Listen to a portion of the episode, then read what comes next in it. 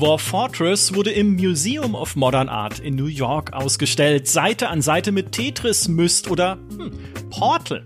Dwarf Fortress hat Spiele wie Minecraft inspiriert oder Factorio. Gar nicht so übel für ein Spiel, das sich bis vor wenige Wochen noch kein einziges Mal verkauft hatte. Denn Dwarf Fortress, diese auf den ersten Blick simple Zwergenfestungssimulation, deren Grafik ursprünglich nur aus Schrift bestand, aus Buchstaben und Symbolen, Dwarf Fortress ist kostenlos. Doch seit dem 6. Dezember 2022 ist Dwarf Fortress noch was anderes, nämlich auf Steam und itch.io zu kaufen, nach über zwei Dekaden Entwicklungszeit und dazu in einer grafisch aufpolierten Version, also äh, zumindest mit ein bisschen Pixelgrafik und mit einem neuen Interface. Und das war nicht nur ein wirtschaftlicher Erfolg. Bis Ende Dezember hat sich Dwarf Fortress auf Steam eine halbe Million Mal verkauft, obwohl es das Spiel auch immer noch kostenlos gibt. Nein, das war noch ein anderer Meilenstein der Dwarf Fortress Geschichte, denn ich habe jetzt endlich selbst angefangen, Dwarf Fortress zu spielen. Bislang haben mich die Bedienung und die Zeichengrafik abgeschreckt, obwohl es Grafikmods gab, das weiß ich schon. Ich habe mir nur lieber Let's Plays von Dwarf Fortress angeschaut. Aber jetzt wollte ich endlich selber wissen, ist das wirklich cool? Macht das Spaß? Damit ich solche Fragen nicht mit mir alleine erörtern muss, habe ich zwei Gäste an unseren Zwergenstammtisch gelockt. Der erste hat die Steam-Version von Dwarf Fortress für Bakatvir, das ist GameStar auf Zwergisch, getestet und direkt 91 Punkte vergeben. Herzlich willkommen, André Baumgartner. Hallo Micha. Mein zweiter Gast ist mit seinen 1,92 Meter Körpergröße über den Verdacht erhaben, selbst ein Zwerg zu sein, aber er hat gerade mit Dwarf Fortress angefangen, nachdem er um die 300 Stunden in Rimworld verbracht hat. Hallo, Dennis Zirkler. Hallo Micha und André. Schön, dass du da bist. Schön, dass ihr beiden da seid. Äh, insbesondere du, Dennis, für deine Podcast-Premiere. Die Familie wird immer größer. Das ist wie die, wie die Zwergenfestung, die immer weiter wächst. Das ist ungefähr so begreife ich auch den Podcast hier. Also, wir werden immer mehr. Das freut mich sehr.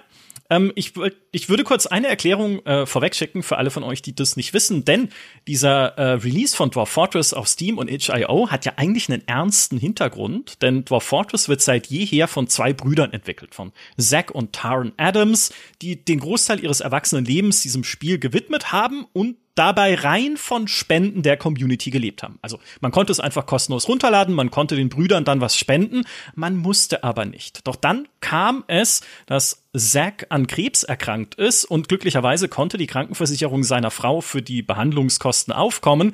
Wenn aber Tarn krank werden würde, der andere Bruder, dann wäre er finanziell nicht abgesichert, weil Dwarf Fortress dafür einfach nicht genügend abwerfen würde, wenn man, ne, es ist nun mal die USA und deren Krankenversicherungssystem, wenn man dann äh, beispielsweise für Operationskosten selbst aufkommen müsste. Und deshalb haben die beiden Brüder gesagt, wir müssen uns jetzt finanzielle Sicherheit schaffen, wir müssen dieses Spiel auch verkaufen, eben auf Steam und itch.io. Sie haben einen Publisher gefunden, Kid Fox, der mit dem Steam-Release und mit dem Grafik-Update geholfen hat.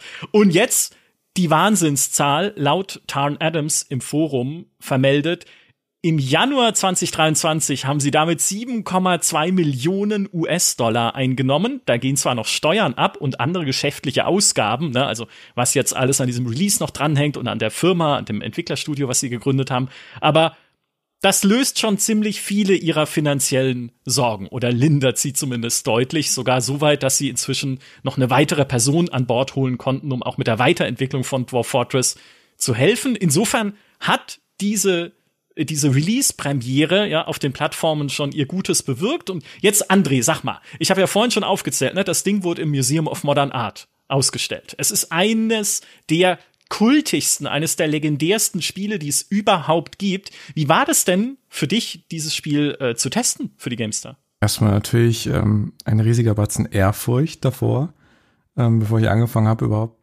Ähm, ich bin natürlich auch sehr versiert in Rimworld, habe aber keine 300 Stunden äh, und in Minecraft, da könnten es 300 sein, war für alles offen. Ne? Meine ersten Notizen, das weiß ich noch, ähm, waren eher negativ. Ne? Sehr ruckartiges Panning, also wenn man nicht mittlere Maustaste gedrückt hat oder was es ist, dann, dann bewegt sich die Kamera sehr ruckartig.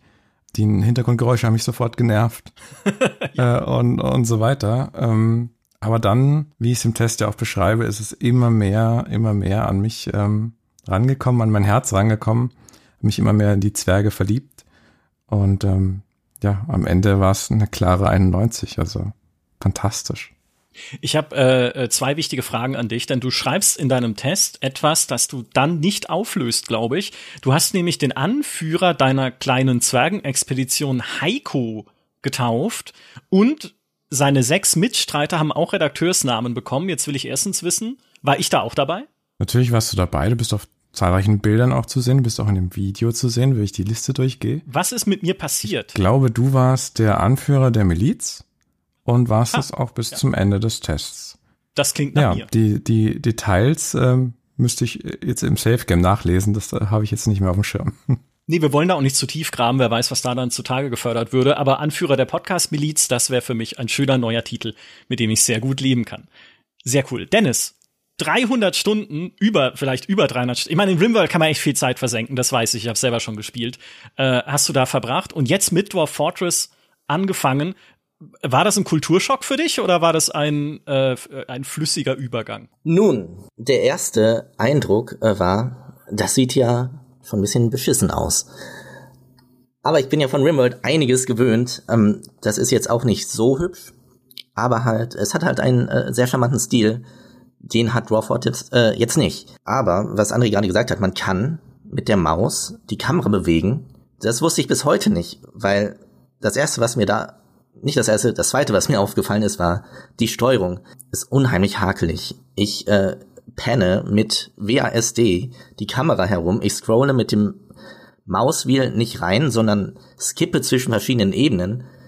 Der Anfang war ungewohnt und ich habe jetzt ungefähr sechs Stunden gespielt. Ich bin noch sehr am Anfang und immer noch überfordert. Ja, das kann ich super nachvollziehen. Das ist ja auch schon, ich meine, man muss sich vor Augen halten, diese Steam-Version, ich habe es vorhin schon gesagt, ist ja sogar die besser bedienbare. Die Classic-Version, also das Ur-Dwarf Fortress, was nur aus Zeichensatzgrafik bestand, hat ja eine nicht mal groß Interface- und Icon-basierte Bedienung, sondern jeder Befehl ist halt eine Tastenkombination. Also du machst alles über die Tastatur wie in so einem, weißt du, wie, wie wenn man früher diese, diese uralt Star Trek-Spiele auf diesen schrankgroßen Universitätscomputern ungefähr so fühlt sich's an, dann Dwarf Fortress zu spielen, so wie sich Spiele in den 1970ern, äh, vielleicht noch frühen 80ern an hätten fühlen dürfen, aber nicht mehr heute. das ist das ist Dwarf Fortress Classic. Also was wir hier haben, ist schon die eigentlich zugänglichere Version. Sie hat ja auch ein paar Tutorial-Bildschirme und so ein paar Hilfsbildschirme, aber mir ging's genauso. Ich bin da reingekommen, ähm, auch mit halt der Rimworld-Erfahrung, mit bisschen anderen so äh, Aufbauspielerfahrungen und dachte so, okay, wa was, was bedeutet alles? Weil du einfach, äh, klar, ein paar Sachen kriegst du erklärt, aber noch längst nicht alles, um dieses Spiel verstehen zu können. Und mein Lieblingsbeispiel ist bisschen später im Spielverlauf kann man so Zwergentrupps aufstellen, also Kampftrupps, ne, die deine, deine äh, Zwergenfestung verteidigen oder die auch du hinaus in die Weltgeschichte schicken kannst, damit sie andere Siedlungen überfallen oder entführte Zwerge zurückholen. Und jetzt, ja, da klingt schon durch, wie viel da am Ende äh, simuliert werden wird in dieser Welt.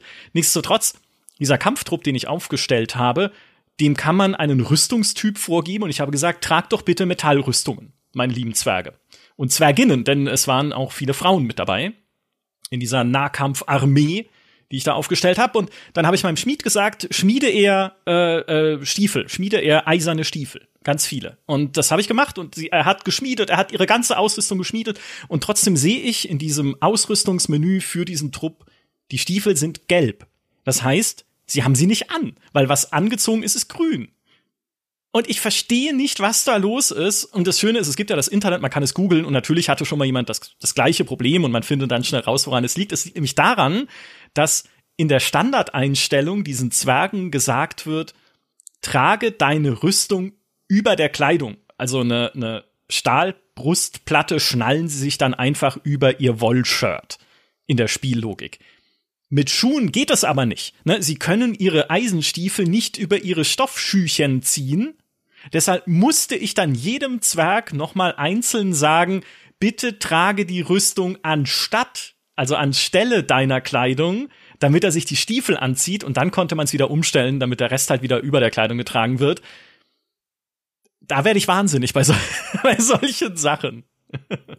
Ja, ähm, bei solchen Sachen, da lobe ich mir mein gutes altes Rimworld. Da mache ich einmal Rechtsklick auf irgendwelche Stiefel, die auf dem Boden liegen, äh, drücke auf Ausrüsten und dann zieht äh, mein Männchen ja. die auch an. Muss man eh sagen, also Rimworld ist ja viel direkter. In Rimworld kannst du ja Leuten auch direkt sagen, hey, äh, trag mal den Stein da drüben weg. Oder äh, verschar mal die Leiche da, die nervt irgendwie ein bisschen. Oder mach die Leute traurig. Oder sowas. Dwarf Fortress ist du kannst ein paar Sachen direkt steuern, ne? Auch diese Kampftrupps äh, kann man direkt, also zumindest kann man sagen, hier greift den Oger an, der gerade hier rumläuft, oder den das Wehrkapibara, was mich angegriffen hat. Auch schöne Geschichte, komme ich später noch zu. Ähm, aber du kannst nicht einzelnen Zwergen Befehle erteilen oder sie äh, halt irgendwie äh, sagen, okay, ich will jetzt, dass du ganz spezifisch eine Sache machst. Du könntest zumindest halt einen Zwerg einem eine Arbeitsstation zuteilen, damit nur er dort arbeitet. Das geht. Also wenn du einen Schmied einteilst, dann schmiedet der auch oder ist für Schmieden zuständig. Aber er schmiedet, wenn er Bock hat. Wenn er was anderes machen möchte, macht er was anderes. Und du kannst ihm dann keinen Befehl, keinen Override-Befehl erteilen und sagen, du schmiedest jetzt aber Kumpel. Und so all diese, diese direkten Sachen, wie man sie aus Rimworld kennt, äh, hat Dwarf Fortress nicht. Es ist wirklich mehr so eine, so eine passive Simulation. Hast du es viel angeschrien deswegen? Ähm, ich habe viel mehr begeistert zugesehen, weil ich am Anfang wirklich, wie gesagt, total verloren war. Ich wusste, okay, ich muss jetzt anfangen, meine Basis zu bauen das bekommt man mit dem Tutorial ja ganz gut hin. Hab mich einfach äh, straight in den Boden äh, gebuddelt, direkt wo da der äh, Wagen am Anfang gestrandet ist, ein paar äh, Tunnel ausgehoben und äh, Räume in die Erde gezimmert. Und dann habe ich einfach mal äh, gewartet, was passiert, weil dann kannst du verschiedene Stationen bauen, zum Beispiel eine Anglerstation. Und äh, plötzlich sehe ich, wie mein Zwerg sich eine Angel nimmt und zum Fluss geht und anfängt äh, zu angeln und bringt dann irgendwelche Meeresfrüchte zurück. Dazu kann ich später auch noch mehr erzählen, denn irgendwie haben meine Zwerge eine Vorliebe für Meeresfrüchte entwickelt und äh, für die Schalen, die übrig bleiben, wenn man sie äh, herausholt. ja. Eine, eine, äh, eine Meeresfrüchte liebende Zwergenkolonie, allein das ist schon eine schöne Geschichte. Zur Indirektheit wollte ich noch äh, beisteuern. Zur Indirektheit gehört halt auch, ähm, dass äh, du nicht einen Bauplan machst, so sagst du, ich möchte hier einen Tisch haben und dann kümmert sich irgendwer drum, sondern du musst den Tisch erst bauen und dann kannst du sagen, wo der aufgestellt werden soll. Das ist auch erstmal ungewohnt. Ja, aber auch interface-mäßig. Ne? Ich meine, du kannst, du klickst in das Möbelmenü, du klickst Tisch an und erst wenn du aber dann mit diesem Tischcursor in die Welt klickst, sagt er dir, du hast keinen Tisch, du musst einen bauen lassen. Ah, sag mir das doch. Hab doch wenigstens ein kleines Icon. Also ich weiß, ne, es ist so, dass sie dieses Interface extra für diese neue Version ja programmieren mussten. Einer der beiden Brüder hat sich hingesetzt und nur dafür das komplett neu gecodet. Alles äh, ist auch noch lange nicht natürlich am Ende und wird weiterentwickelt. also deswegen, das ist alles kein Diss gegen die Adams-Brüder an dieser Stelle. Die haben echt wahnsinnig viel Arbeit geleistet über all die vielen Jahre, die dieses Spiel schon in Entwicklung ist. Nichtsdestotrotz, ne, zeigt mir doch mit einem kleinen Icon, dass ich keine Tische habe. Oder mit einer kleinen, vielleicht steht sogar irgendwo und ich bin einfach zu blöd, es zu verstehen.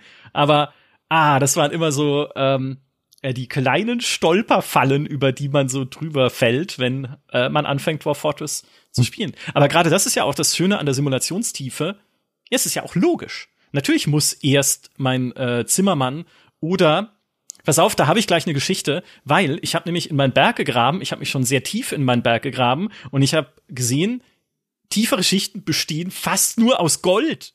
Also ich sitze auf einem Berg aus Gold, was fantastisches Glück ist, weil ich alle, äh, also ich habe damit halt kein Problem, irgendwie Dinge zu ertauschen von Händlern, weil ich überschütte sie einfach mit Gold. Ich habe den Eingang in meinen Berg mit goldenen Toren verschlossen und mit golden belegtem Boden, der hineinführt. Also irgendwann werde ich überfallen. Gamestar-Festung im Test ist auch komplett aus Marmor. Ja, es ist also, das ist ja auch passend für die Gamestar-Festung, finde ich an der Stelle. So, ich habe auf jeden Fall sehr viel Gold und deshalb stelle ich jetzt auch Möbel einfach auf die, aufgrund dieses dieses absurden Goldüberschusses stelle ich aus Gold her. Ich mir denke, wir haben's ja.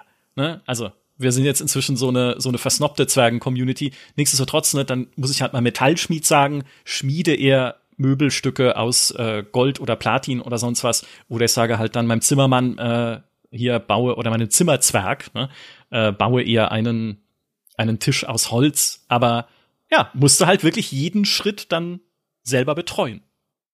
Als Verständnis natürlich, ähm, warum du auch, äh, wie du gesagt hast, bei der Ursprungsversion ähm, auch schon dieses Gefühl hast, dass es äh, Design aus, oder das ist irgendwie aus den 70ern, liegt natürlich daran, dass moderne Spieleentwicklung auch aus Indie-Studios immer äh, auf einem gewissen Grundlevel anfängt. Ne? Du, du stehst auf den Schultern von Riesen, wie die Amerikaner gerne sagen.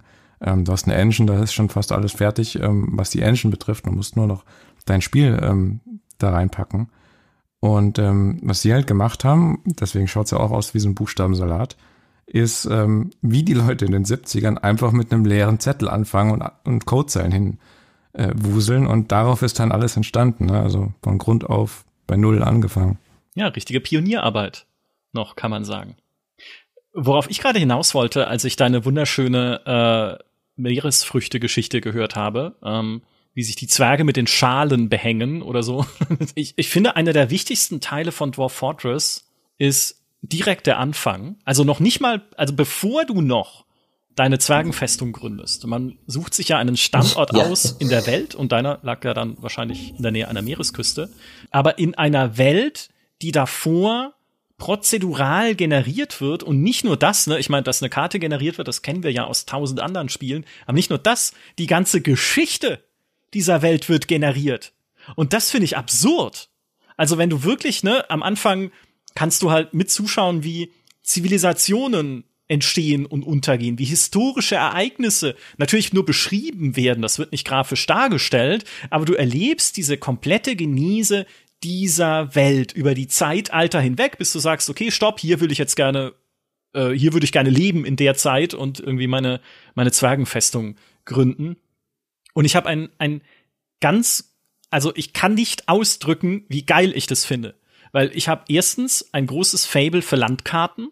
Also ich, ich liebe es schon allein, auf Landkarten rumzuscrollen und mir vorzustellen, äh, wie ist diese Welt wohl so? Ich meine, klar, hier ist sie halt eine pixelige Landkarte, aber ich denke dann trotzdem immer so, ah, da oben ist der gelbe Wald, da ist die rosige Tundra, da hinten sind die Waldsiedlungen der Elfen und da unten der Zauberturm von ähm, Menschenhausen. Ne? Also einfach mir diese Orte vorzustellen und dann halt auch mich in die Geschichte halt reinzulesen und sie so nebenher mitzulesen, wo dann eine der Fraktionen in meiner Welt die League of Comedy ist. Die Liga der Komödie, die anscheinend den historischen Ereignissen, äh, die mir aufgelistet werden, nachzufolgen, hauptsächlich dafür bekannt war, dass ihre Schatzmeister alles an Geld veruntreut haben, was sie hatte.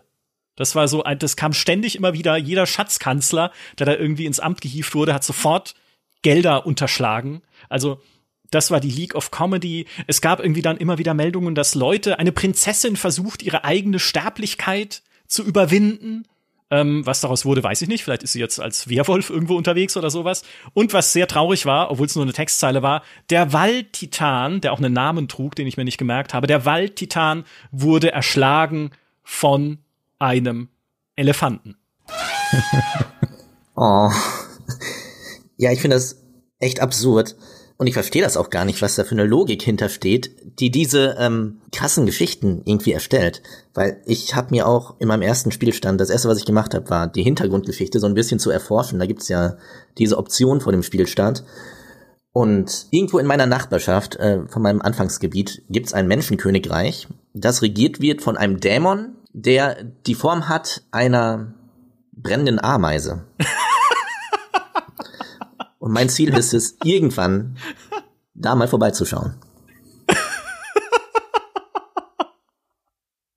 ja, das, äh, ja. Es klingt schon sehr fantastisch und unwahrscheinlich auch, dass es passiert. Ähm, es gibt sogar aus der Community noch eine viel unwahrscheinlichere Geschichte, dass ein Elf der König der Zwerge geworden ist. Und die hassen sich ja. Und äh, wenn, wenn mal Zeit ist, dann erzähle ich die gerne. Erzähl sie jetzt. Ich, das muss ich wissen. Ich erzähle sie jetzt, okay. Also es geht um einen Elfen namens Kakame. Und dieser Elf, der ähm, lebt halt in einem Königreich, das schon seit Jahrhunderten Krieg führt mit den äh, in der Nähe lebenden Zwergen. Und die Zwerge, die gewinnen aber meistens diese Scharmützel. Also die sind äh, wahrscheinlich auch rein körperlich etwas im Vorteil. So, diese Feindschaft begründet sich ja darauf, dass die Zwerge für ihre Braukunst und ihren Schmieden sehr viel Holz verwenden und verbrauchen. Und die naturlieben Elfen, die finden das natürlich gar nicht toll. Und dieser Krieg äh, tobt und tobt und irgendwann gehen die Zwerge halt zum Angriff über oder zum finalen Angriff über und erobern die Siedlung, in der der kleine, damals noch Kind, äh, Elf äh, Kakame lebt. Und dann äh, setzen die einen Gouverneur ein, der natürlich ein Zwerg ist. Der Kakame wächst also unter zwergischer Herrschaft auf und entwickelt aber auch eine gewisse Sympathie. Und als er dann so im Jugendalter ist, heuert er bei der Wache an und wird eine dieser Wachen. Und dann äh, geht sein altes Königreich, ne, die haben ja mehrere Standorte immer, diese Zivilisationen, geht äh, zum Gegenangriff über und möchte diese Siedlung zurückerobern. Und bei diesem Angriff wird nicht nur der Kakame schwer verletzt, sondern seine elfische Frau, ähm, die er da schon hat, äh, die äh, wird äh, auch im Kampf verletzt äh, und stirbt und wird von einem Elfen, von dem, der sie erschlagen hat, gegessen. Bitte? Okay. Und, und seitdem ist der, Ka das machen die Elfen wohl gerne, das passiert öfter, ähm, der Kakame äh, wird immer unzugänglicher zu den elfischen Wegen und fühlt sich den Zwergen verbundener als seinem eigenen Volk.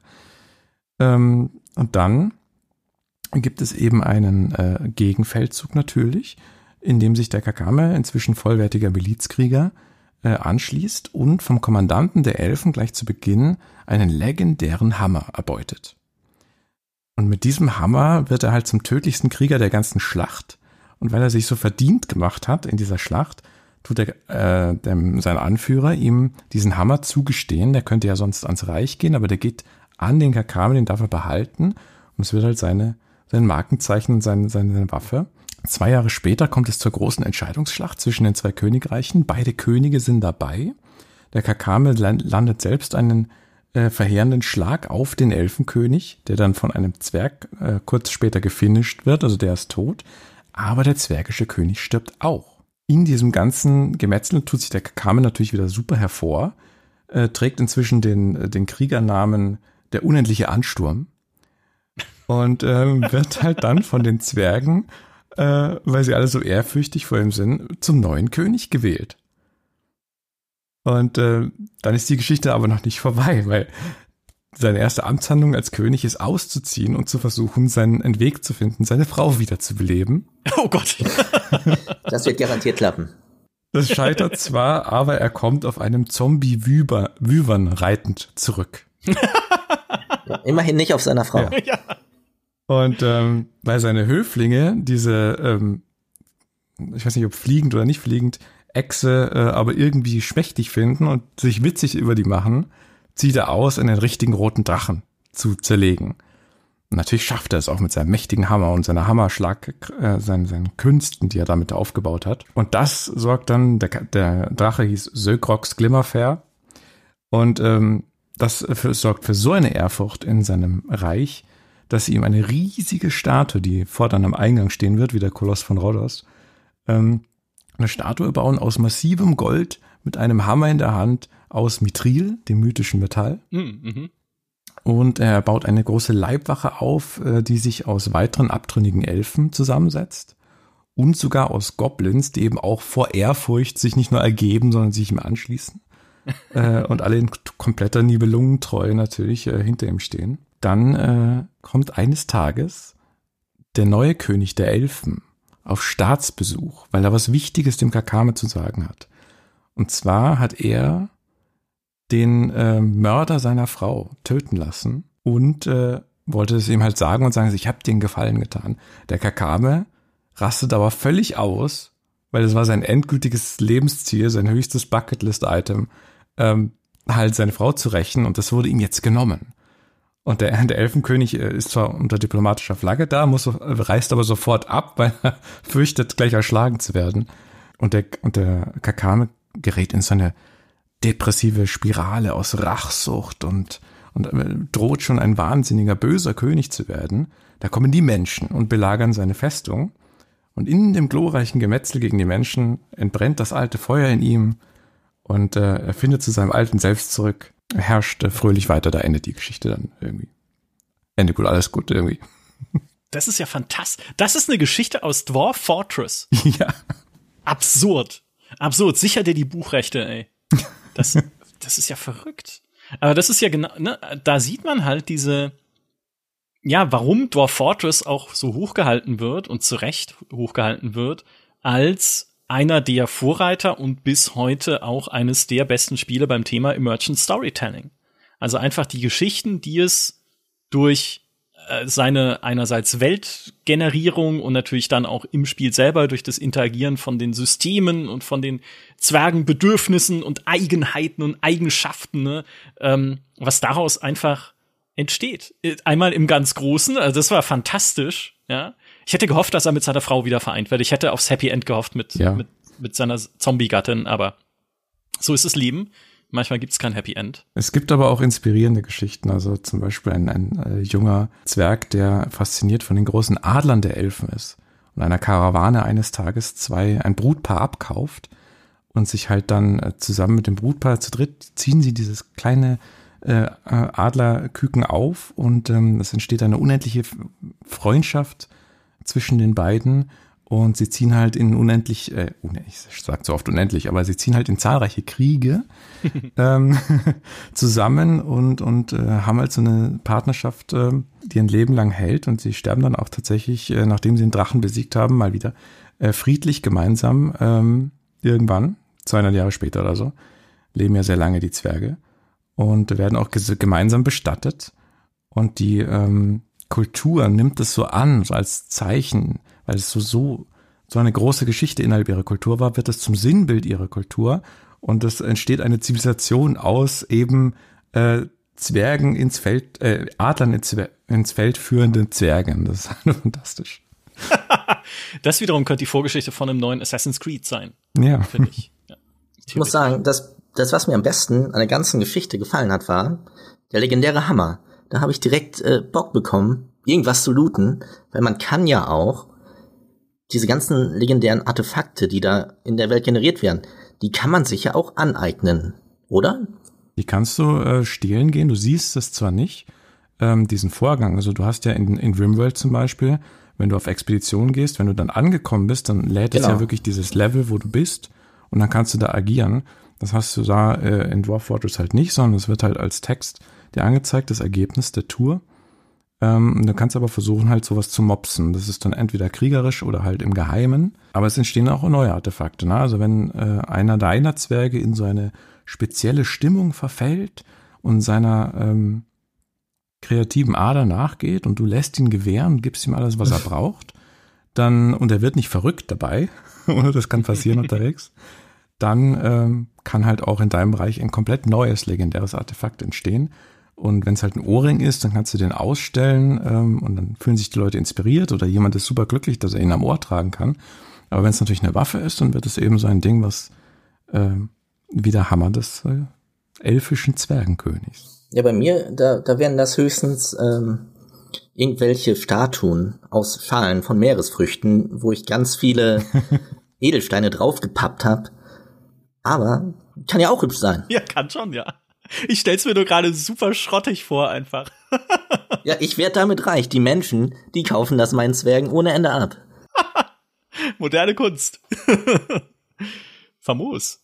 Was wir jetzt gerade hatten, was so für die großen Geschichten gilt, ne, also für die großen Weltgeschichten, ich finde, durch die Simulationstiefe und durch das, was es eben alles darstellen kann, wenn irgendwie Zwergeneigenschaften und die Ausrüstung der Zwerge und ihre, ihre Wünsche und Bedürfnisse, ne, die wollen ja nicht nur essen und trinken, sondern sie haben auch noch andere Dinge, die sie gerne tun, ne, den Göttern huldigen oder ein Monster erschlagen oder sie träumen davon, irgendwie eine wichtige Position auszufüllen und, und so weiter und so fort.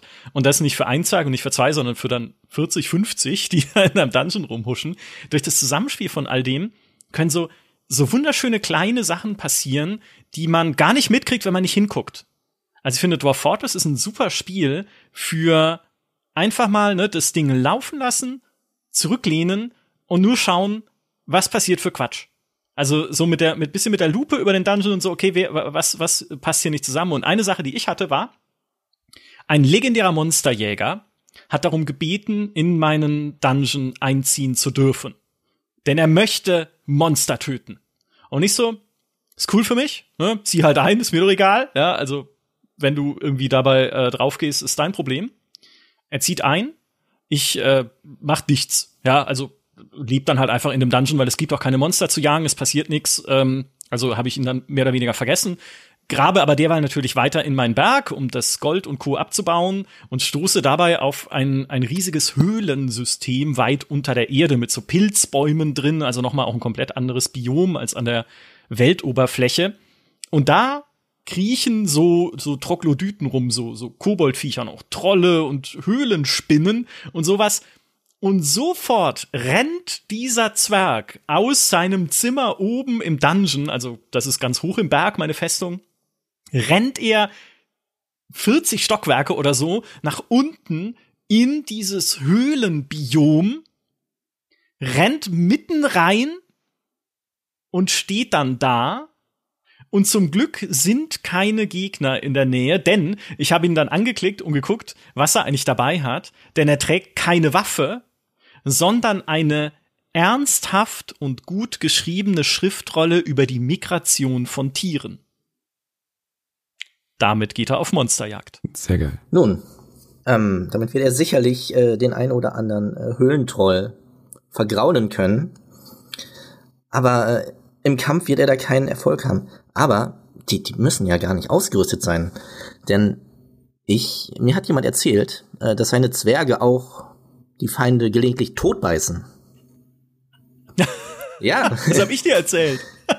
das habe ich dir erzählt. Ja, das ist nämlich die zweite schöne Geschichte, die ich auch nicht mitbekommen hätte, wenn ich keine Kampflogs lesen würde. Man muss dazu wissen, Dwarf Fortress arbeitet nicht wie andere Strategiespiele oder so, sondern auch wie ein Rimworld, nicht mit einem Hitpoint-System, sondern mit äh, tatsächlich simulierten Verletzungen äh, von Körperteilen, die passieren im Kampf. Also, ne, dann wird halt irgendwie der Arm wird entweder halt nur ähm, bisschen angeschabt oder es gibt einen Schnitt in den Arm oder es gibt einen Schlag ins Bein, es gibt irgendwie ein Messer im Bauch. Also es ist ähm, es ist sehr simuliert, auch in seiner Kampfsimulation. Äh, simuliert sehr äh, Simul Hä?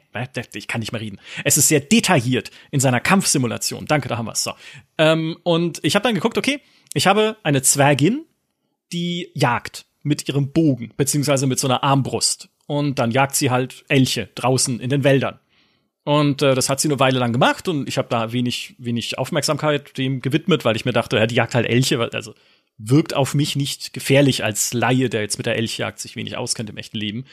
Und äh, dann habe ich aber gedacht, okay, dann jetzt lese ich halt doch mal so einen Kampflog und dann sehe ich, dieser Zwergen sind wohl schon vor mehreren Wochen die Pfeile ausgegangen, weil ich nie dran gedacht habe, neue Pfeile schmieden zu lassen oder irgendwie schnitzen zu lassen. Und jetzt beißt sie diese Elche tot.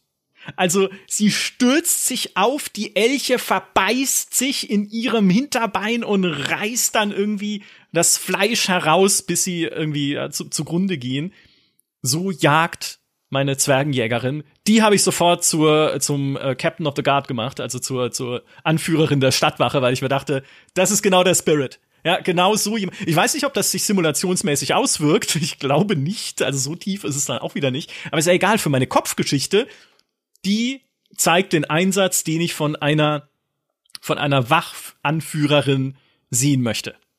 Sicher Ausdruck der Persönlichkeit. So tief ja. ist das Game auf jeden Fall. Und die, ähm, ein fauler Zwerg hätte wahrscheinlich einfach gesagt, okay, mache ich Siesta stattdessen, habe keine, keine Bolzen. Aber ähm, die, ähm, die haben Learning by Doing, genau. Learning by Doing haben die Zwerge. Äh, also wenn die viel in der Mine ackern, dann werden die auch physisch stärker. Also das hast du auch. Also ich würde schon sagen, dass sie wirklich ein ja. geeigneter Kandidat war. Eine witzige Geschichte aus der Community, ganz kurz, war zum Beispiel, dass ein Wehr, Wehrbiber angegriffen hat und die Herde Schafe ist vor denen weggelaufen und eins der Schafe hat auf der Flucht ein Kalb geboren. Das Kalb hat sich umgedreht und dem Biber einen Kopfstoß gegeben und der Biber war tot.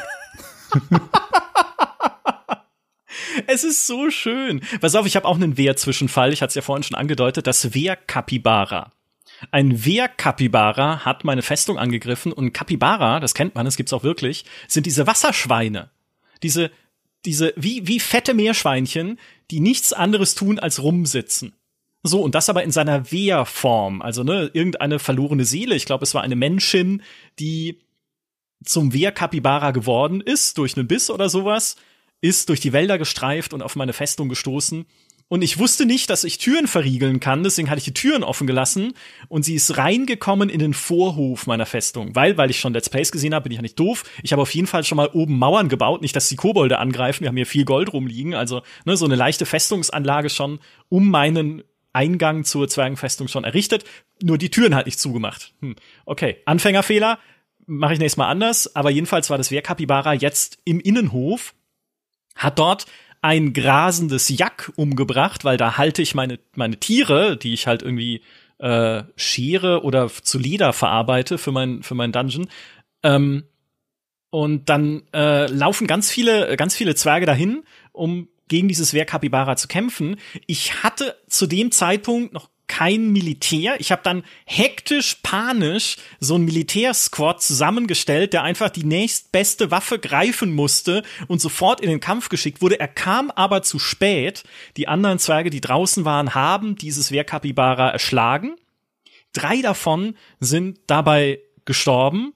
Und nicht nur drei Zwerge, sondern einer dieser Zwerge hatte, und das, das macht's für mich wirklich sehr traurig, hatte eine treue, zahme Ente einen Erpel dabei, der ihm seit Kindestagen gefolgt ist. Der starb auch, nachdem er das Wehrkapibara in den Bauch gebissen hat. Hat sie diesen Erpel, ähm, diesen Erpel auf dem Gewissen. So, und jetzt sind aber drei Zwerge gestorben und viele andere liegen blutend am Boden, weil halt dieses Wehrkapibara da ordentlich Schaden angerichtet hat. Und ich denke mir, ah, ich habe auch kein Krankenhaus wo ist mein Diagnostiker? Oh, der Diagnostiker ist einer der Zwerge, die gestorben sind beim Kampf gegen das Wehrkapibara, weil ich hatte immerhin einen Zwerg mit medizinischen Fähigkeiten, der ist hinüber. Dann habe ich die Gildenhalle. Ich hatte eine Gildenhalle für meine Bauerngilde in diesem Zwergen-Dungeon eingerichtet, weil das wollten die unbedingt haben. Haben sie eine Petition gestellt und gesagt, wir wollen eine Gildenhalle, habe ich ihnen gegeben. Jetzt habe ich gesagt, verschwindet aus eurer Gildenhalle, das ist jetzt ein Krankenhaus. Hab notdürftig ein paar Betten reingestellt, damit da die Verwundeten auf äh, irgendwie reingebracht werden konnten. Blöderweise war dann auch noch der Zimmermann schwer verwundet und man musste irgendwie jemand anders dahin schicken, der nicht so gut Betten bauen kann, ist aber egal. Irgendwann lagen sie da und dann dachte ich mir, okay, aber wen, dieses, dieses Krankenhaus braucht ja Personal. Also wer, wer in einem Dungeon könnte befähigt sein, die Leute äh, zu untersuchen und zu behandeln? Ja, die Typen, die den ganzen Tag Fische ausnehmen. Weil ich hatte auch, wie bei Dennis, eine fischverarbeitende Industrie in meinem Dungeon und dachte mir, na klar, ist doch logisch, ne? Wenn ich den ganzen Tag Fische aufmache und das rausnehme, was drin ist, dann werde ich doch auch einen Zwerg aufmachen können, um zu gucken, ob da alles in Ordnung ist. Also habe ich irgendwie meine Fischausnehmer und noch die Metzgerin irgendwie eingeteilt als ärztliches Personal. Ich habe panisch dann irgendwie versucht, Ausrüstung zu bauen und äh, oder herstellen zu lassen und Seife zur Desinfektion von Wunden für dieses Krankenhaus, bis ich gemerkt habe, ah, die versuchen Wunden zu reinigen, haben aber kein Wasser. Warum haben sie kein Wasser? Und dann fängst du, es ist immer so in Warfare, fängst halt an, in die Menüs reinzugucken. Oder es gibt auch so, ähm, so eine, so eine Warnmeldung, wenn Tätigkeiten abgebrochen werden, wo dann steht, warum? Weil sie keine Eimer haben. Weil ich irgendwie, aus irgendeinem Grund, haben sie äh, Eimer für irgendwas anderes benutzt. Ich hatte keine Eimer mehr, damit Wasser reingetragen werden kann, um Wunden zu säubern. Also muss ich Eimer bauen. So, dann wurden diese, diese, diese Leute behandelt, die da lagen, blieben aber bewusstlos und dann, beim nächsten Vollmond, stehen sie auf und werden selber zu Wehrkapibaras, weil sie gebissen wurden. Und ich wusste nicht, dass das passieren kann. Also ja, es ist jetzt im Nachhinein logisch, wie in der Werwolf-Geschichte, wenn du gebissen wirst, oder beim Vampir, Vampire gibt's auch in War Fortress, wenn du gebissen wirst, wirst du selber zu einem. Es war mir nicht bewusst in dem Moment. Und dann steht halt diese äh, Verletzte, die im Bett lag, als Wehrkapibara wieder auf und bringt den kompletten Krankenhaus, das ganze Krankenhauspersonal einfach um. Also all die Fischausnehmer und die Metzgerin sterben da drin. Oh Gott. Ich habe die Tür verrammelt, inzwischen wusste ich, wie das geht, habe eine Mauer vor diese Tür des Krankenhauses bauen lassen, damit da keiner rauskommt.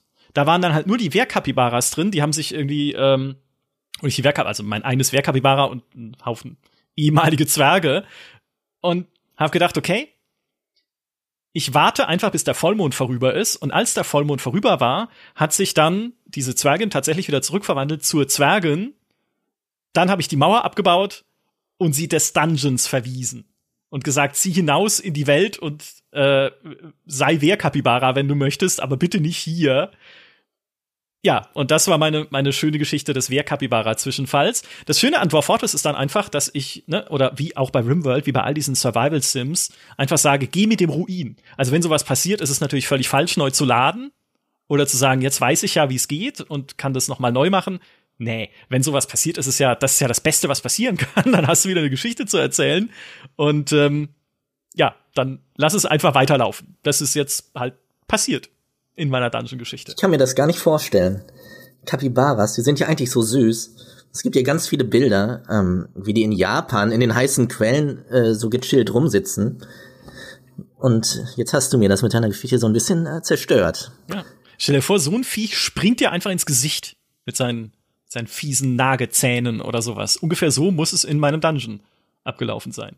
Ja, aber wisst ihr, was super cool wäre? Jetzt deine Zwergin, die da gegangen wurde, ähm, wenn man das Spiel irgendwie so ein bisschen simulieren lassen könnte und dann einfach nochmal 100 Jahre in die Zukunft springen könnte und dann mal wieder reinschauen, was ist passiert, was haben meine Zwergen ähm, noch für Geschichten geschrieben, weil ich finde diese Funktion mit diesem Geschichtenschreiben, die fasziniert mich am meisten und auf die würde ich gerne nochmal irgendwie zurückgreifen und dann einfach sehen, was das Spiel aus dem macht, was ich da erschaffen habe.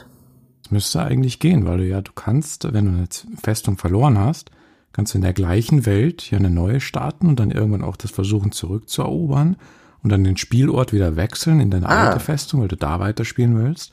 Das ist alles möglich. Also ich weiß nicht, ob du wirklich vorspulen kannst, dann nochmal, ähm, oder ob du Zeit laufen lassen musst in einer anderen Festung und dann nachschlagen gehst. Aber theoretisch müsste es möglich sein. Und Micha, die Geschichte, die du erzählt hast, ähm, da erkenne ich so Muster, die ich in der Community auch ganz oft wieder gesehen habe. Ne?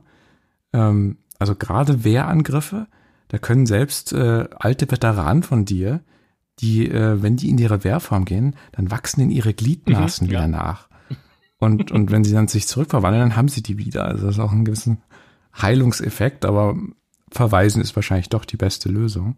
Ich, ich hatte danach auch so ein bisschen äh, mir Guides angeschaut, wie umgehen mit einer Wehrinvasion man kann, wenn man es geschickt anstellt, aber dann muss man wirklich drauf achten, ne, wie viele Leute sind in der Nähe des Wehr, der Wehrbestie und können infiziert werden, ohne zu sterben. Aber wenn du es geschickt machst, ne, sagen wir mal, du sperrst dein Wehrkapibara mit einer anderen äh, Person, die nichts Böses vermutet, in einen kleinen Raum, damit diese Person beim nächsten Vollmond gebissen wird und auch zu einem Wehrkapibara wird und dann wiederholst du das in weiteren Räumen wiederum mit den Capybaras, die du jetzt hast, beim nächsten Vollmond mit wieder mehr Leuten. Also kannst Welle für Welle und Mond für Mond dafür sorgen, dass irgendwann dein ganz, deine ganze Festung eine Wehr-Capybara-Festung ist. Und das ist ein valider Spielstil. Dann brauchen die nämlich, glaube ich, auch kein Essen mehr. Äh, wie André gesagt hat, sie heilen von selber. Sie sind wahnsinnig kampfstark natürlich in ihrer Wehr-Capybara-Form. Also ich könnte einen Wehr-Capybara-Zwergenstamm auf die Welt loslassen und meine Nachbardörfchen damit raiden und überfallen und so und die Artefakte von ihnen stehlen, wenn ich es geschickt anstelle. Und wenn das kein Qualitätssiegel für ein Spiel ist, dann weiß ich es auch nicht. Ja. Auf jeden Fall. Ja, ich hätte sogar noch zwei kurze mhm. Geschichten ähm, über Unglücke, die über Zwerge hineingebrochen sind, wenn, äh, oh. wenn ihr sie gerne hören würdet. Ja, Unglücke sind immer gut. Ja, schieß los. Also eine Zwergenfestung hat versucht, einen Untergrundsee anzupumpen, weil sie an der Oberfläche kein Wasser hatten. Und äh, hatten da schon ein Pumpensystem aufgebaut und so weiter, war alles vorbereitet. Aber leider haben die finalen Bauarbeiter unten beim See eine antike Bestie geweckt. Eins der Übermonster des Spiels.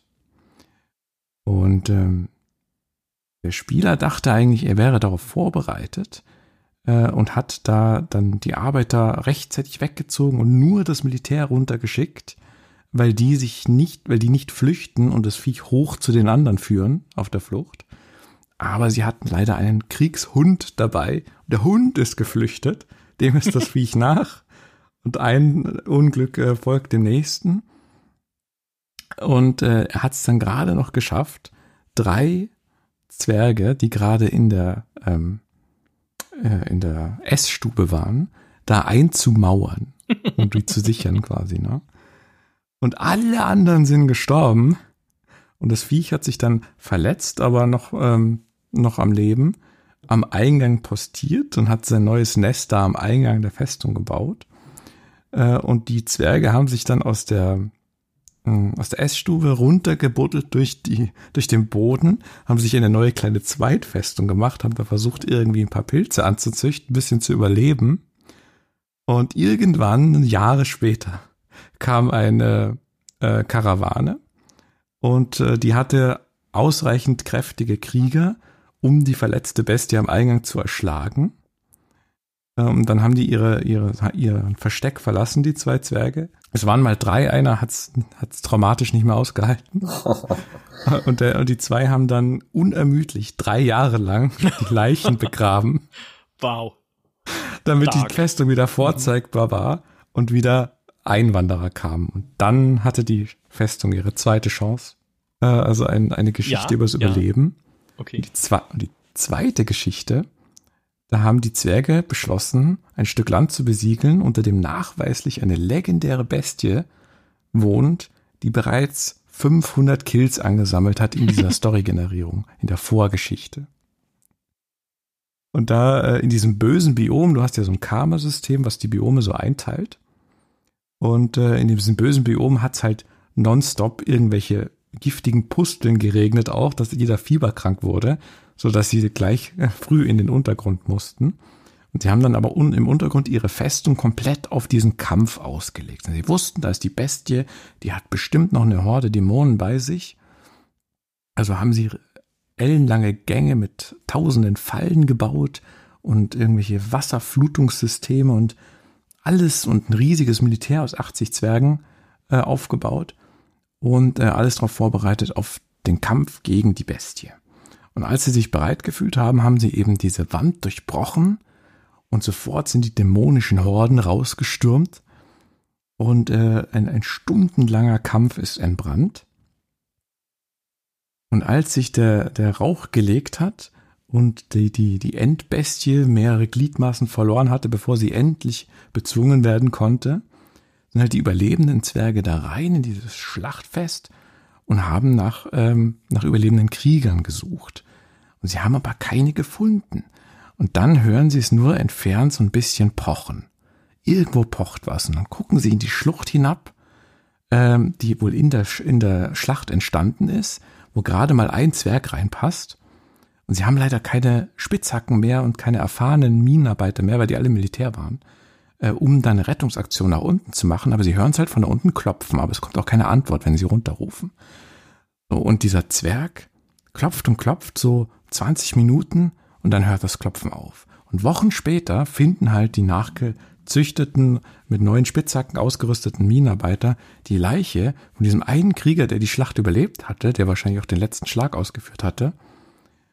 Und dieses Pochen war kein Hilferuf, sondern hat seinen letzten Atemzug benutzt, um eine Gravur in die Wand zu machen, wie es Zwerge ja sehr gerne machen, dekorativ irgendwie. Und äh, wenn man diese Gravur angeklickt hat, dann war die Beschreibung, es ist das Bild eines Dämons und einiger Zwerge. Der Dämon liegt in Fötusposition am Boden. Die Zwerge lachen. Unfassbar, was dieses Spiel für Geschichten erzählt. Verrückt. Das ist wirklich verrückt. Also ich wusste nicht, dass es so detailliert werden kann. Das habe ich auch noch nicht. Äh, das habe ich noch nicht erlebt. Also ich glaube, das Geklopfe, das war vielleicht ein bisschen fluff, das der Spieler hinzugefügt hat. Ich glaube nicht, dass es ein Textlog war, da, dass ein Klopfen passiert ist. Aber äh, der Rest äh, ist so passiert. Fantastisch. Ja, ist großartig. Ich habe nur so kleine, so kleine Sachen noch. Äh, wie zum Beispiel die Meldung, du hast ja Haustiere in deinem Dungeon. Die kannst du auch zähmen, zumindest bis zum gewissen Punkt. Ne? Du kannst ja auch Wachhunde oder Kriegshunde, haben wir gerade gehört, abrichten. Und es ist oft so, dass, äh, wie bei der zahmen Ente, die leider verstorben ist beim Kampf gegen das Wehrkapibara, deine Zwerge diese, diese Tiere zu sich nehmen als Haustiere. Ich habe aber irgendwann auch dieses Menü angeklickt, was dann kommt, ne, wenn sich Zwerge äh, irgendwie ein Tier aussuchen. Und dann steht aber drin, Katze adoptiert Zwerg. Also eine von den Katzen, die in meinem Dungeon leben, hat sich einen Zwerg als Haustier genommen. Und es ist korrekt, als Mensch, der mit Zwergen zusammenlebt, äh, mit Zwergen, mit Katzen zusammenlebt, kann ich sagen, korrekt. Die halten dich, nicht du sie. Das fand ich niedlich, ne? nur eine kleine Sache, aber da musste ich doch sehr grinsen. Und das andere, was ich irgendwie ähm, beobachtet habe und hey, ich weiß nicht, welche Simulation auf sowas kommt, aber es gab ein Zwergenkind in meinem Dungeon. Und Kinder sind in Dwarf Fortress tatsächlich schon recht vollwertige Zwerge. Die trinken ihren Alkohol, wie eigentlich alle Zwerge, ne, um glücklich zu sein. Die ähm, arbeiten mit, die tragen Sachen durch die Gegend. Also sie spielen auch hin und wieder mal. Also sie sind nicht so produktiv wie die Erwachsenen, aber sie sind halt äh, quasi, also nicht, nicht irgendwie untätig oder so wie, oder unproduktiv. Ich will jetzt nicht auf menschlichen Kindern rumhacken, aber Zwergenkinder ist einfach besser. Jedenfalls, dieses Zwergenkind hatte auch ein eigenes Zimmer. Ich habe ihm ein Schlafzimmer zugewiesen. Und dann habe ich irgendwann gemerkt, dieses Kind trägt ständig Essen in sein Zimmer, also Nahrungsmittel, wirft sie dann auf den Boden und beachtet sie nicht mehr. Und dieses Kind hat dann geschlafen im Bett neben einem vergammelten Fisch, der auf dem Boden lag. Ich weiß nicht, welche Rädchen in der Simulation ineinander greifen müssen, damit sowas passiert. Ja, vielleicht hat es einfach Hunger gehabt und ist auch eingeschlafen, aber mehrmals, ja, mit dem Fisch und dann auch noch mit Erdbeeren, die es mal mitgenommen hat und sowas. Absolut absurd, aber halt so wieder ein, ein, eine süße kleine Geschichte, die man einfach nur dadurch wahrnimmt, dass man ein bisschen guckt, was so im Dungeon passiert. Also. Ich dachte gerade ernsthaft, das läuft irgendwie darauf hinaus, dass es eine kleine Ratte füttert oder so ein kleines Haustier. Ah. Ähm, aber äh, vielleicht denkt sich das Spiel im Hintergrund und hat es dir nicht verraten. Wer weiß, was da der Sinn dahinter war. Äh, aber das, es gibt auch tatsächlich, wenn ähm, du Glück hast, dass du dich runterbuddelst und da nicht irgendwelche Dämonen lauern, sondern da humanoide Rattenmenschen im Untergrund wohnen. Und du kannst dann mit diesen koexistieren, wenn du nicht Krieg führen willst. Das ist auch äh, sehr kurios.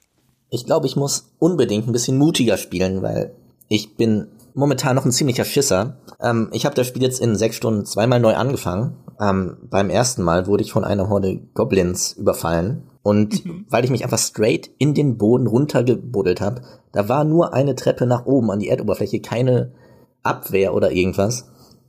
Äh, war es natürlich ganz schnell vorbei mit meinen Zwergen. Und die Goblins sind da äh, durch das Blut gewartet. Ähm, und da bin ich dann auch ganz schnell so, oh, ja, jetzt muss ich äh, nochmal von vorne anfangen. Aber sobald es gefährlich wird, äh, dann denke ich immer so, hm, ja, du kannst ja noch, noch mal anfangen. Und dann machst du es noch ein bisschen besser, weil du hast jetzt wieder was gelernt.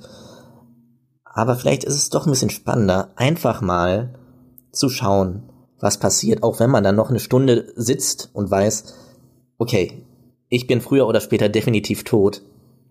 Aber es könnte spannend werden. Kann ich nur empfehlen. Das Mantra der Community ist, verlieren macht Spaß.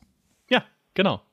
Kann ich auch nur bestätigen, als Wehrkapibara geplagter äh, Dungeon Master.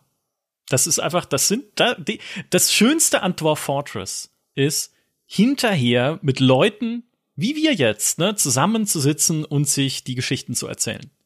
Also, weil jede, du nimmst so viel aus dem, hätte ich nicht gedacht ursprünglich, weil ich habe auch, als ich es angefangen habe, ne, um das vielleicht auch mal einfließen zu lassen, als ich es angefangen habe, die ersten fünf, sechs Stunden ging es mir wie dir, Dennis, und ich dachte mir, hä, also, was ist denn jetzt das Tolle an dem Spiel? Ja, okay, vorher die Generierung der Welt, das fand ich schon sehr cool, ne, wenn man sich das alles durchlesen kann. Und es gibt ja auch diesen Legends-Modus, den du, wo du wirklich nur durch die Geschichte deiner Welt blättern kannst und halt darin lesen und die Karte anschauen und so. Keine Frage, das ist coole Sache, aber ich dachte mir so im Spiel selber, ja, meine Zwerge siedeln da halt, ne, ich gebe ihnen Arbeitsaufträge, ich kann diese, ich kann auch Arbeitsaufträge dann später automatisieren mit so Work Orders, dafür brauche ich einen Manager, der Manager braucht ein Büro mit Tisch und Stuhl, dann richte ich ihm das halt ein, ne? Also relativ standardmäßige Aufbauspiele kost, so was halt irgendwie äh, Abläufe angeht und die Dinge, die ich halt auch herstellen lasse in meinem Dungeon. Das waren dann, oder es sind ja, ist ja im ganzen Spiel so, es gibt ja keine hyperkomplexen Produktionsketten. Es gibt zwar irgendwie 20 Typen von Mineralien, aus denen ich Sachen machen kann, oder von Metallen, aus denen ich dann auch Waffen und Rüstungen und, äh, und Sachen schmieden kann, aber nichts davon braucht jetzt irgendwie mehr als vielleicht vier Produktionsstationen oder sowas. Also, ne? Und ich dachte mir wirklich so, was ist da jetzt so toll dran? Aber je länger ich mich dann halt damit beschäftigt habe, und ja, es motiviert dich ja auch wie in Minecraft, ne, tiefer in den Berg zu graben, mal gucken, was da ist. Ne, vielleicht finde ich halt irgendwie Gold, vielleicht finde ich irgendwie ein Höhlenbiom mit Riesenpilzen, vielleicht finde ich Rattenmenschen, das ist mir neu. Bin sehr gespannt, was da noch kommt unten. Ich hatte auch eine, eine äh, Stelle, da habe ich einen Schacht gefunden. Also es gab ein Loch im Boden und ich dachte mir, oh, mal gucken, wo das hinführt. Und es führte halt zu einem weiteren Loch, noch eine Etage tiefer. Und ich habe halt meine, meinen Militärtrupp da runtergehen lassen. Und das hat 100 Stockwerke in die Tiefe geführt. Dieser Schacht. Immer wieder von Loch zu Loch, immer wieder Stockwerk runter. Ähm, bis halt wieder zu so einem komplett anderen Pilzbiom dann im Untergrund. Noch sind da keine Viecher auf mich zugekommen, aber ja, ähm, mal gucken, was da noch auf mich lauert. Aber nichtsdestotrotz, so der Anfang ist so ein bisschen zäh, aber je mehr du machst und je mehr du dich bisschen mit den Details beschäftigst und in Sachen reinliest und dann auch mal, wie es André gerade gesagt hat, die Gravuren anklickst, wo auch jede ihre kleine Beschreibung hat. Ich habe irgendwie das Arbeitszimmer meiner äh, Wachchefin habe ich äh, mit Gravuren ausstatten lassen und ich habe mir eine der Gravuren angeguckt, die war besonders meisterhaft, weil irgendjemand da schon Gravurerfahrungen hatte. Und die zeigt den, den Gott des Todes, den zwergischen Gott des Todes, wie er eine, eine Gruppe Zwerge da niederstreckt. Irgendwie. So, und das ist jetzt die Gravur im Arbeitszimmer meiner Wachchefin, die dafür bekannt ist, Elche tot zu beißen. gut, ja, gut gemacht, Spiel. Wundervoll. Ähm, plus, dann kommen ja auch im Spielverlauf immer mehr Details dazu. Also du kannst ja, ähm, so wie bei der Wachchefin, Ämter verteilen an die Zwerge. Und es werden auch, ne, wenn du höher aufsteigst, dann im, im, im Level sozusagen, äh, hast du auch Adel, zwergischen Adel, der höhere Ansprüche stellt an ein schönes Schlafzimmer, also gut, dann stelle ich ihm halt eine goldene Statue rein und dann möchte man ein privates Speisezimmer, das auch schön eingerichtet ist. Na gut, dann stelle ich dir da einen Platinschrank rein, ja. Ähm, es, es gibt dann irgendwie bestimmte Ämter natürlich, in die du die Leute bringen kannst, die Vorteile für deinen Dungeon haben. Einen Champion, ne? einen Krieger habe ich zum Champion gemacht, der dann in der Kaserne von meinen Soldaten äh, Kampfvorführungen macht äh, und denen halt irgendwie besser kämpfen beibringt und solche Sachen. Plus die Gildenhallen, wo dann irgendwie bei der Farmers-Gilde irgendwie eine Schafschere oder eine, eine, eine Tierschere, ähm, also scheren im Sinne von den Pelz, die Wolle abscheren, ne, wo dann sowas irgendwie vorgeführt wird und die Leute, die ganzen Zwerge versammeln sich dann und schauen sich das an und einer führt's halt vor. Alles nicht animiert. Ne? Also alles nicht grafisch dargestellt. Rimworld ist was animiert, selbst, selbst Rimworld, ja, das ja so eine bisschen so einen ähnlichen Grafikstil hat wie Prison Architect, ist animationsmäßig Welten, Welten über äh, Dwarf Fortress, weil da siehst du wenigstens ein bisschen was, wenn, wenn interagiert wird. Ne?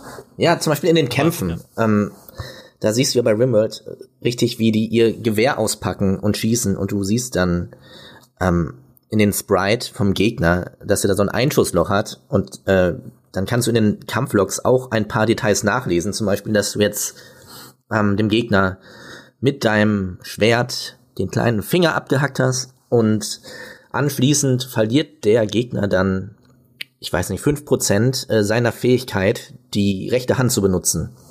Solche Details gibt's da auch.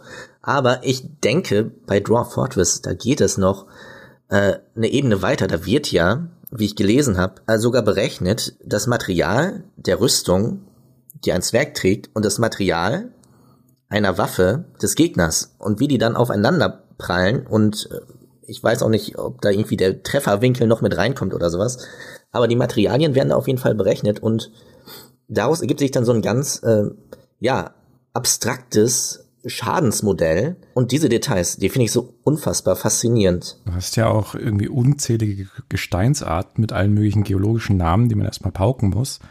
Und, äh, und da musst du rausfinden, in welchem Gestein ist wohl welches äh, Element, welche, wo, wo finde ich Kupfer. Das heißt ja nicht einfach Kupfer, sondern das heißt ja irgendwie Tetradochin oder was auch immer.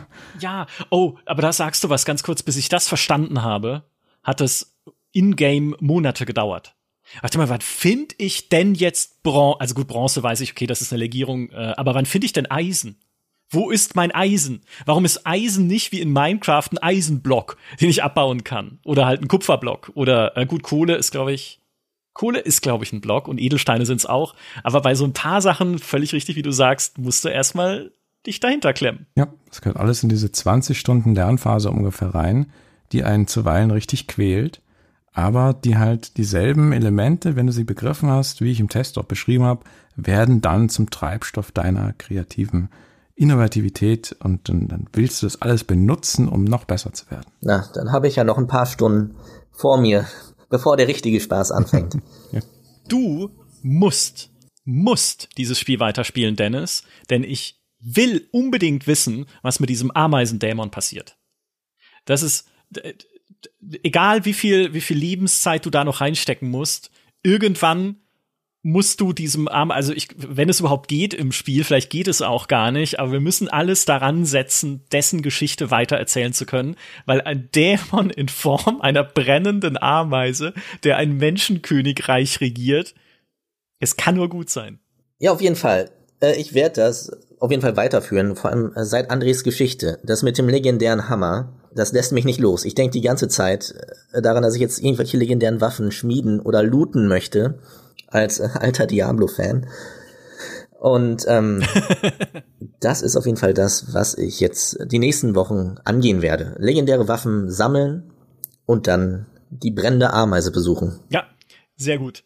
Ich, äh, ich finde es ja schon schade, dass das Spiel eigentlich keinen Multiplayer hat, sonst könnten wir alle gemeinsam in dieser Welt einfach siedeln mit benachbarten Festungen. Ich habe schon ganz viele legendäre Sachen herstellen lassen, dass du, man kann dir dann auch zuweisen an die Ämter im Dungeon und an den Adel als Statussymbole. Oder man kann sie natürlich auch ausstellen oder irgendwie, wenn es eine Statue ist, aufstellen oder so. Aber das Statussymbol meines Barons ist ein besonders schöner Krug. So ein Trinkkrug. Weil ich dachte mir, ich hatte auch irgendwie Armbänder mit Edelsteinen und wie Ringe und sowas. Aber ich dachte mir, das sind ja Zwerge. Und was ist das, also, und Zepter und so, ne? Und, aber was ist denn das, das royale Herrschaftssymbol des, des Zwerges ist der Krug, weil die herausragende Eigenschaft ihres Anführers ist einfach Trinkfestigkeit. Dachte mir, okay, gib ihm den Krug. Ob er jetzt trinkfest ist oder nicht, weiß ich gar nicht. Ob mein Baron viel trinkt, vielleicht nicht. Aber der Krug äh, drückt das aus, sozusagen. Ist verrückt. Der ist verrückt, wie man, wie man auf so Wunderbar. Kopfgeschichten kommt. Ich finde es gar nicht so absurd. Ich kann mich da gut drin wiedererkennen. ja, aber du kommst ja auch aus dem Ruhrport, der ja allein schon vom Bergbau her ein bisschen so zwergisch geprägt ist, würde ich mal sagen. Auch wenn du sehr groß bist. Ja, ich könnte jetzt Geschichten von meinem Opa erzählen, äh, der früher Bergmann war und durch die Stollen gekrochen ist, aber die spare ich mir auf fürs nächste Mal. Sehr gut. Frag ihn, was er da unten gefunden hat. Ja, ob er da, ob da eine legendäre Bestie war, mal irgendwann in den alten Tagen. Ich äh, würde vielleicht noch als abschließende Worte eine kleine Warnung an euch da draußen richten. Ne? All das, was wir erzählen jetzt über Dwarf Fortress, ist, ist ein Spiel, das Geschichten blutet. Also dieses Spiel ist das perfekte Spiel, um sofort in einen Podcast zu gehen, um mal irgendwie ähm, eine völlig absurde Situation aufzustellen und drüber erzählen zu wollen, weil man so viel darin sehen kann.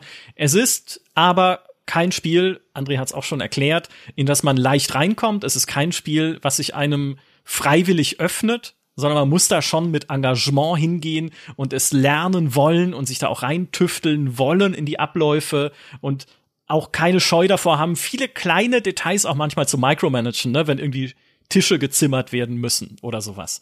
Also, wenn euch das eher abschreckt, dann ist es trotzdem ein tolles Spiel, um auf Reddit zu gehen und Geschichten zu lesen. Und André, großes Kompliment, du bist ein super Märchenonkel. Du hast eine super Vorlesestimme. danke, danke.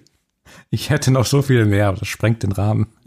Schreibt uns in die Kommentare auf gamestar.de, ob wir ein Format draus machen sollen, wie André Dwarf Fortress Geschichten vorliest. Ich würde es hören wollen. Ich finde es ich find's fantastisch. Ich auch. Sehr gut. Wir sind schon zwei. Ne? Merkst du was? Nur kein Druck. Vielen Dank an euch beide. Lieben Dank, Dennis. Äh, lieben Dank, André, für diesen fantastischen Talk mit fantastischen Zwergengeschichten. Wir werden auf jeden Fall eines Tages hier wieder zusammensitzen, um über den brennenden Ameisendämon zu sprechen. Für heute soll es aber gewesen sein. Macht's gut und bis zum nächsten Dungeon. Tschüss. Ciao. Ciao.